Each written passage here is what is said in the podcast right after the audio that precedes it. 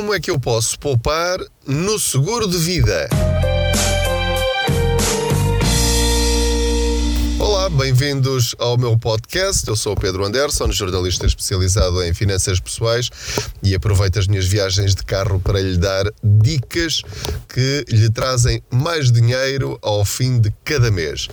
Gostava hoje de vos falar sobre o seguro de vida. Praticamente todos os portugueses que têm crédito à habitação têm um seguro de vida. Porquê? Porque o banco obriga-nos, quando pedimos o crédito, a fazer esse tal seguro de vida. Porquê? Porque caso caso nos aconteça alguma coisa, eles têm o valor do empréstimo garantido. Alguém vai pagar esse valor, neste caso a seguradora, e portanto o risco para eles é praticamente zero.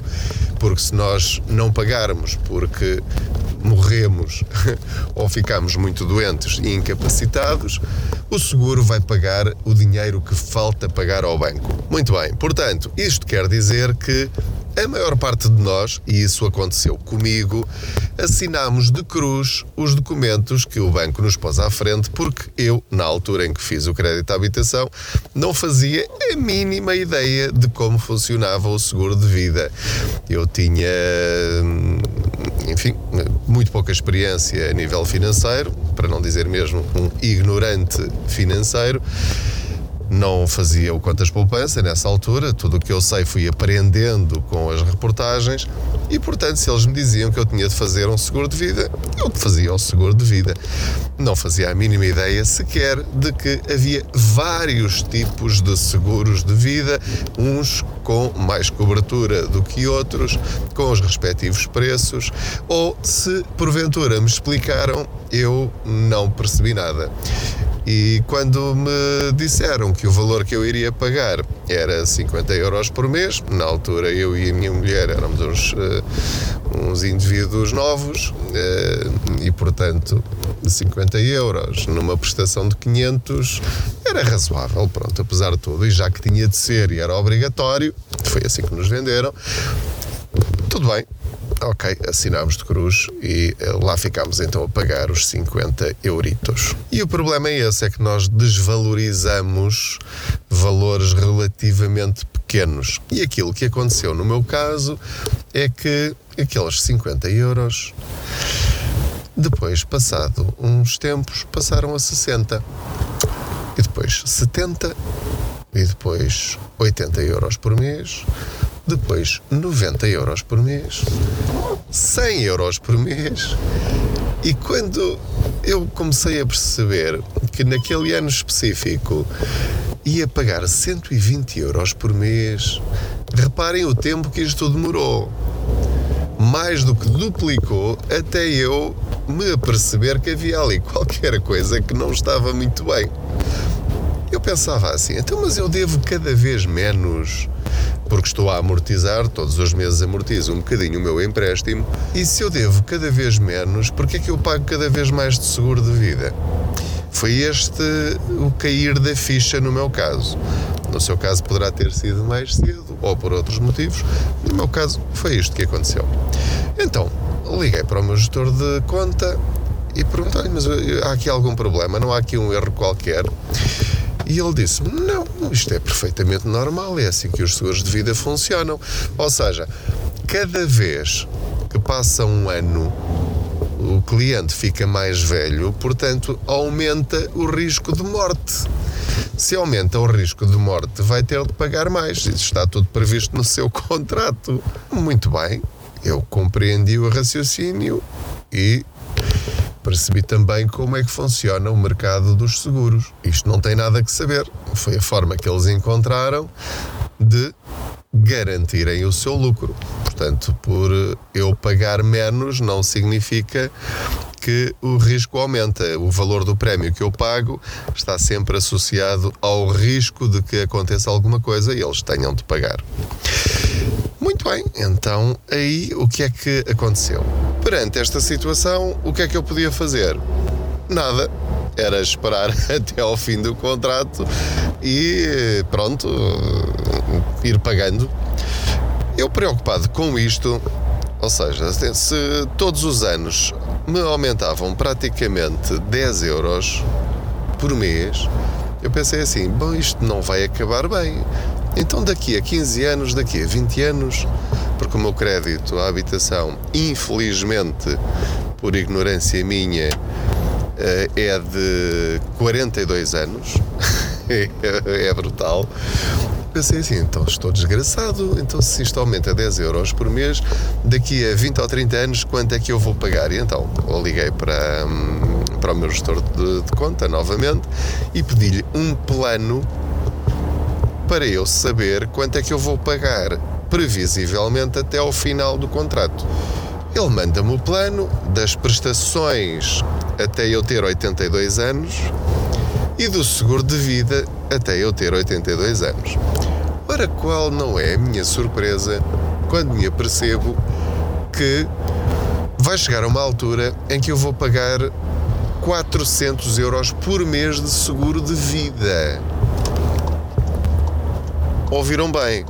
400 euros por mês de seguro de vida. É a minha situação, não quer dizer que seja a sua. Há vários tipos de contrato, há empresas eh, seguradoras diferentes, com cálculos diferentes, os valores do empréstimo são diferentes. No meu caso, eu tenho uma prestação final de 30%, que é o chamado T30, em que eh, a última prestação aos 82 anos será um valor gigantesco e, portanto, o meu seguro de vida leva isso em conta, por isso é que é tão alto. Portanto, em resumo, a partir de um determinado ano eu vou pagar mais de seguro de vida do que de prestação da casa. Isso para mim foi um choque absoluto. A partir desse momento eu tracei o objetivo de eu tenho de resolver este problema, eu não posso continuar a pagar esta enormidade de seguro de vida. Comecei a investigar, comecei a falar com mediadores de seguros, comecei a pesquisar na internet, comecei a fazer eh, simulações também em seguradoras na internet e comecei a perceber que algumas seguradoras, exatamente com os mesmos valores em dívida e com os mesmos prazos, me davam um prémio de cerca de metade daquilo que eu estava a pagar. Então eu pensei assim, mas porquê é que eu estou a pagar tanto se há empresas que fazem metade? Eu vou ter de investigar isto melhor. Já vos vou falar do resultado do, das minhas investigações e da minha pressão sobre o banco e a seguradora, mas antes disso quero dar-vos ainda uma outra dica que para mim foi muito importante e foi a primeira delas todas que começou a ter efeitos no pagamento do prémio mensal do meu seguro de vida, que é todos os anos, normalmente os bancos comunicam à seguradora o valor em dívida, para depois eles calcularem o prémio a pagar durante o ano seguinte. Porquê? Porque pode acontecer, até no seu caso, dependendo da altura em que fez o seu contrato, eu creio que entretanto a legislação mudou, mas não custa nada confirmar se a sua situação está correta. Que é o prémio é calculado sobre o valor em dívida, mas há seguros em que nós fizemos o seguro de vida sobre um determinado valor, normalmente o valor que pedimos ao banco, imagino 100 mil euros. Faço o seguro de vida e então estou a pagar um prémio sobre 100 mil euros. Mas, entretanto, passaram 2, 3 anos e eu já só devo 170 mil. Mas eu posso estar a pagar seguro de vida ainda sobre os 100 mil iniciais. Porque se eu nunca disser à seguradora ou o banco nunca informar a seguradora de que eu já paguei 30 mil euros ou o que for, eles vão estar sempre a pagar, a pedir-me para pagar um prémio sobre o valor que eu contratei. Isto estará, em princípio, perfeitamente legal, porque assinei aquele contrato. Teoricamente, pode haver situações em que eu já estou no último ano do pagamento da minha casa e ainda estou a pagar um seguro de vida no valor inicial que pediu ao banco. Isto não tem nada de ilegal, porquê? Porque se me acontecer alguma coisa nesse último ano, o seguro vai pagar-me os 100 mil que estão no contrato na apólice. Portanto, estará tudo bem e eu terei, entre aspas, lucro, porque devo 10 mil euros ao banco, mas a seguradora vai-me pagar 100 mil euros. E portanto eu fico com o, o valor restante que não tenho de pagar ao banco para fechar o contrato.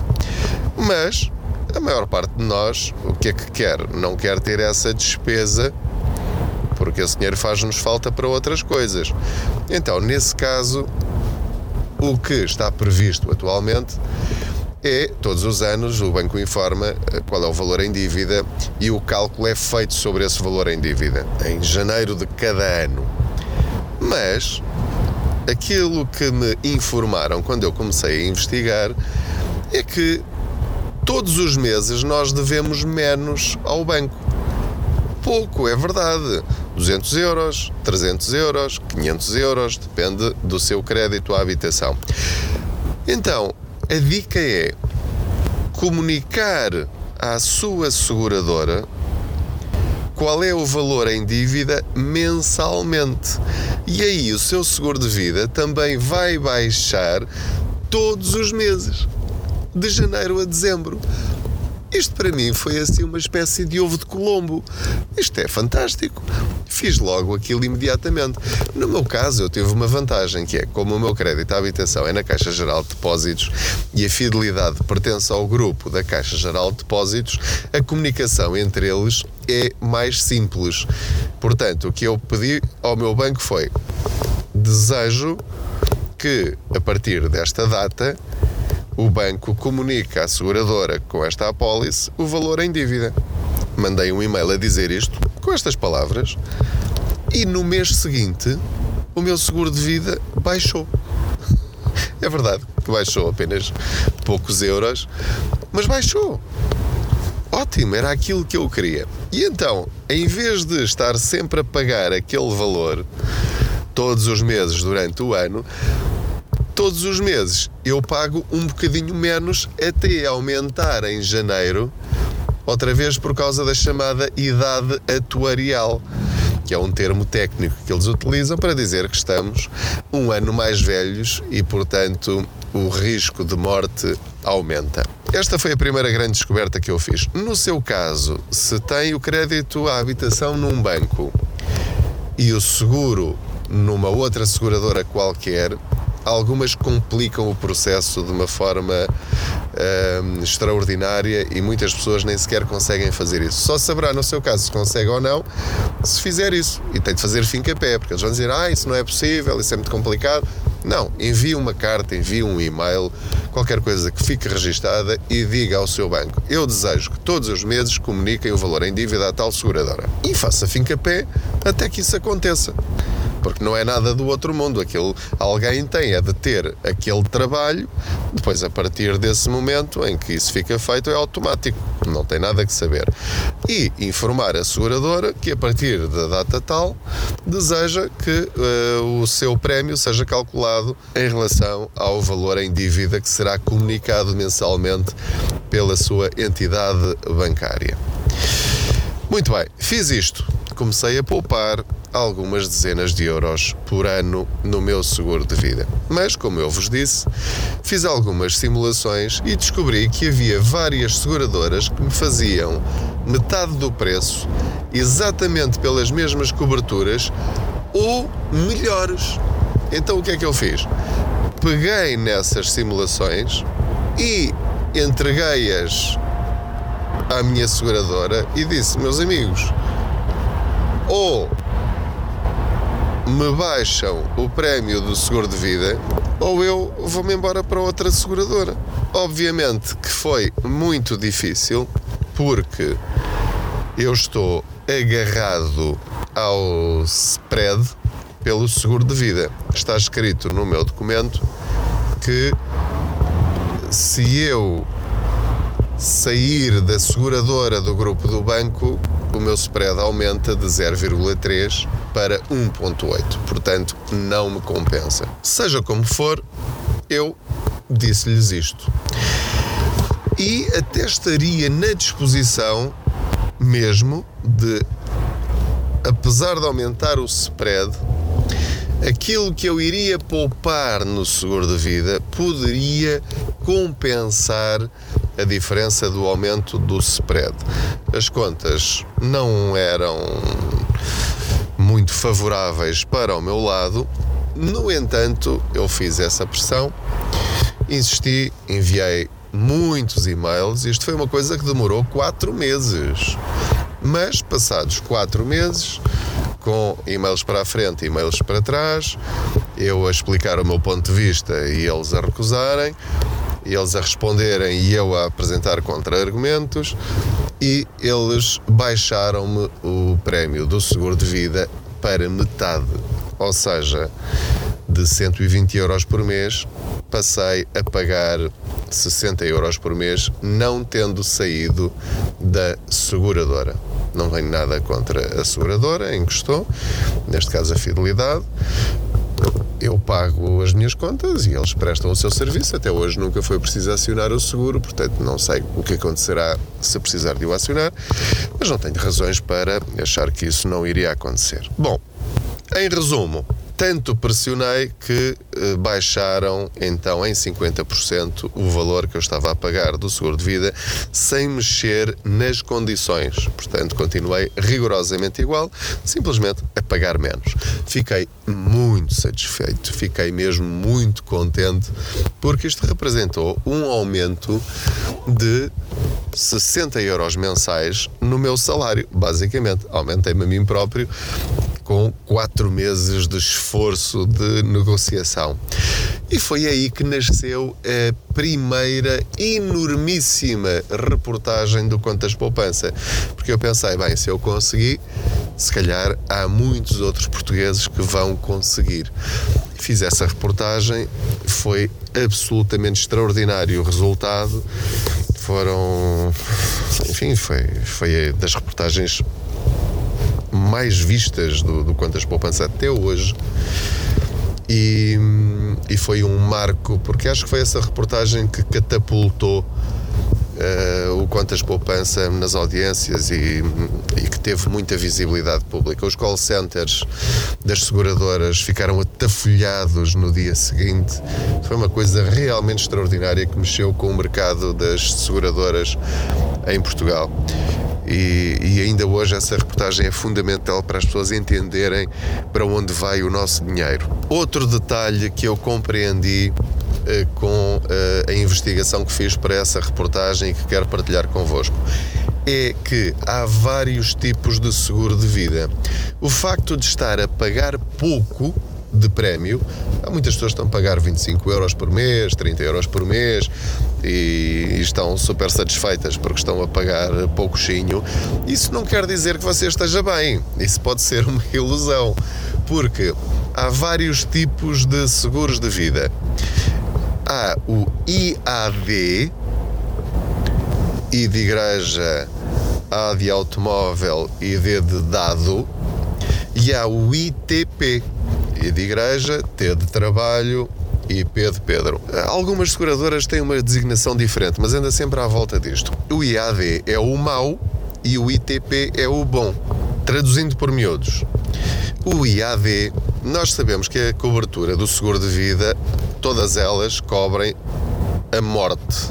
Se eu morrer, o meu seguro de vida paga ao banco o valor que eu estiver a dever. Todos o IAD e o ITP. Mas também cobrem um determinado grau de incapacidade. Se eu tiver um AVC, se eu ficar demente, se eu. Hum, por algum motivo, por doença ou acidente, deixar de trabalhar de uma forma definitiva, se eu ficar reformado por invalidez, por exemplo, o seguro pode pagar-me o resto que falta pagar da casa. Acontece que o IAD, que é o mais barato e que se calhar muitas pessoas aceitaram por ser mais barato só, sem perceberem o que isso significava, significa que a casa fica paga, mas só no caso de ficar dependente de terceiros. Basicamente, e traduzindo, se ficar a piscar os olhinhos, fica numa cama, não se consegue mexer, tem de lhe dar banho, tem de lhe dar comer à boca, aí sim o seguro paga-lhe a casa. já está a imaginar que estas situações são raríssimas. Normalmente o que acontece é nós ficarmos com uma sequela, mas na situação mais otimista, continuamos com a nossa vidinha, continuamos, enfim, com se calhar não conseguimos mexer um braço, não conseguimos mexer uma perna, eh, podemos até deixar de trabalhar, mas conseguimos deslocar-nos de um lado para o outro e ter uma vida relativamente normal. O que não fica normal é o nosso rendimento. Se deixarmos de trabalhar na nossa profissão, o nosso rendimento vai baixar bastante, mas vamos ter de continuar a pagar a nossa casa, porque o seguro de vida IAD não dá para ser acionado porque ainda não temos aquela incapacidade gravíssima. O outro, o ITP, normalmente a partir de 60, 62, 64, 66%, depende do valor que estiver definido na sua apólice, paga-lhe a casa. E é muito fácil, entre aspas, o normal é quando temos uma situação grave na nossa vida, o grau de 66% eh, pode acontecer muito facilmente. Basta, por exemplo, ter uma situação de cancro, um AVC, eh, uma trombose, eh, um acidente hum, que nos incapacita de continuar a exercer a nossa profissão. Portanto, essas situações são muito normais. E nesses casos, tendo esse seguro bom, a casa fica paga e é menos uma preocupação, porque já bem basta os problemas de saúde, hum, as depressões que podem surgir, enfim, eh, há, muitas hum, dificuldades que passamos a ter, despesas de saúde e, portanto, ter tudo isso, perder o nosso trabalho e ainda por cima termos de continuar a cumprir o nosso compromisso de pagar a casa todos os meses, sem falta, hum, é uma situação difícil. E, portanto, garanta que tem o seguro ITP. Se tem o IAD, pode mudar, pode e eu diria deve. Ah, mas vou ficar a pagar mais. Pois vai, ou talvez não. Porque neste momento o mercado mudou tanto nos últimos anos que há seguradoras que neste momento fazem o ITP ao preço que está a pagar pelo seu IAD.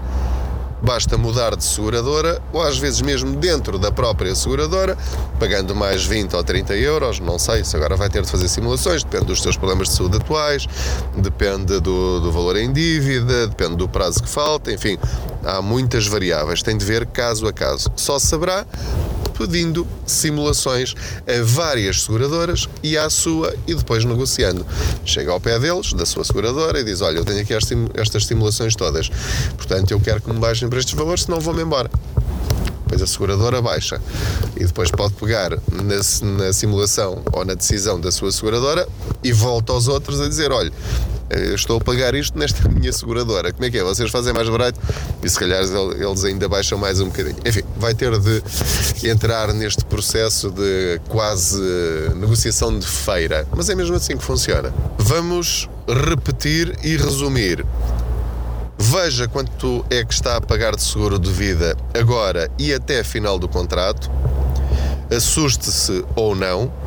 Verifique se o seu seguro é IAD, incapacidade absoluta e definitiva, ou ITP, incapacidade total e permanente. E, e, veja se consegue melhor na concorrência. Não se esqueça também de pedir ao seu banco e seguradora que atualizem o valor em dívida e o respectivo prémio mensalmente em vez de uma vez por ano. Com estas estratégias, vai conseguir poupar centenas, milhares de euros. No meu caso, por fazer isto, eh, vou poupar mais de 30 mil euros ao longo do meu contrato. É dinheiro que fica no meu bolso e que sairia se eu não fizesse nada. Esta é a minha estratégia de poupança. Ir buscar dinheiro onde eu não sabia que ele existia. se, como eu, estiver agarrado ao seguro de vida por causa do spread do banco? Tem de fazer uma conta muito simples, que é saber quanto é que iria poupar no seguro de vida se mudasse de seguradora e quanto é que iria aumentar a sua prestação se aumentassem o seu spread. Tão simples quanto isto. Faz a conta e depois decide o que é que compensa mais no seu caso. Se conseguir melhorar as coberturas, baixar, por exemplo, de 66% de incapacidade para 60%, por exemplo, ainda melhor. Uh, ou. Um, acrescentar algumas doenças específicas que a sua apólice não aceita, ótimo. Portanto, é possível melhorar a nossa situação e ficar a pagar menos. Não é nada do outro mundo. Só saberá se tentar. Pode não conseguir, mas tente. É muito importante que perceba como estas coisas funcionam e para onde está a ir o seu dinheiro, se calhar sem necessidade nenhuma quero dizer-vos ainda uma outra coisa que entretanto me lembrei, em relação ao seguro de vida. Há pessoas que estão a pagar pouco de seguro de vida porque têm o seguro de vida dividido em 50%, 50%. O que é que eu quero dizer com isto? No caso dos casais, em que duas pessoas pedem o crédito, às vezes para baixar o prémio fica na apólice que caso um dos dois morra, 50% da casa fica paga pelo seguro ao banco. Mas o outro vai ter de continuar a pagar a outra metade. É verdade que a prestação baixará, mas fica com essa dívida, ela continuará até ao final do contrato. É uma opção, isto não tem nada de ilegal. Eu pessoalmente acho que por mais uns poucos de euros, vale a pena ter a 100%. Portanto, se um morrer, a casa fica paga, se o outro morrer, a casa fica paga. Ou se um ficar incapacitado, a casa fica paga e a mesma coisa. Porque 50% é aquele meio termo. Porque o rendimento daquela família também vai ficar reduzido a metade, ou em alguns casos ainda mais. Às vezes é apenas um que trabalha. Então, e o outro fica com a despesa dos 50% ainda, com fraquíssimos rendimentos. Portanto, confirme se a sua apólice é sobre 100% do capital em dívida e para cada um dos membros do casal. Se for 50%, avalie se deve pagar um pouco mais, pedir uma alteração do seguro e passar a 100%. Portanto, avalie isso. Entretanto, já cheguei aqui à escola do meu miúdo. Não se esqueça de subscrever este podcast, comente. Eu sei que você não pode falar enquanto eu estou aqui a falar consigo, mas comente na plataforma em que me estiver a ouvir. Sugira este podcast a outras pessoas. Estamos no Spotify, no SoundCloud e no iTunes e em outras. Não se esqueça que estamos no blog www.contaspoupanca.pt, no Facebook, no Instagram, no YouTube. Portanto, informação não lhe falta para se aumentar a si próprio. Muito obrigado, até à próxima boleia financeira aqui no meu carro. Boas poupanças!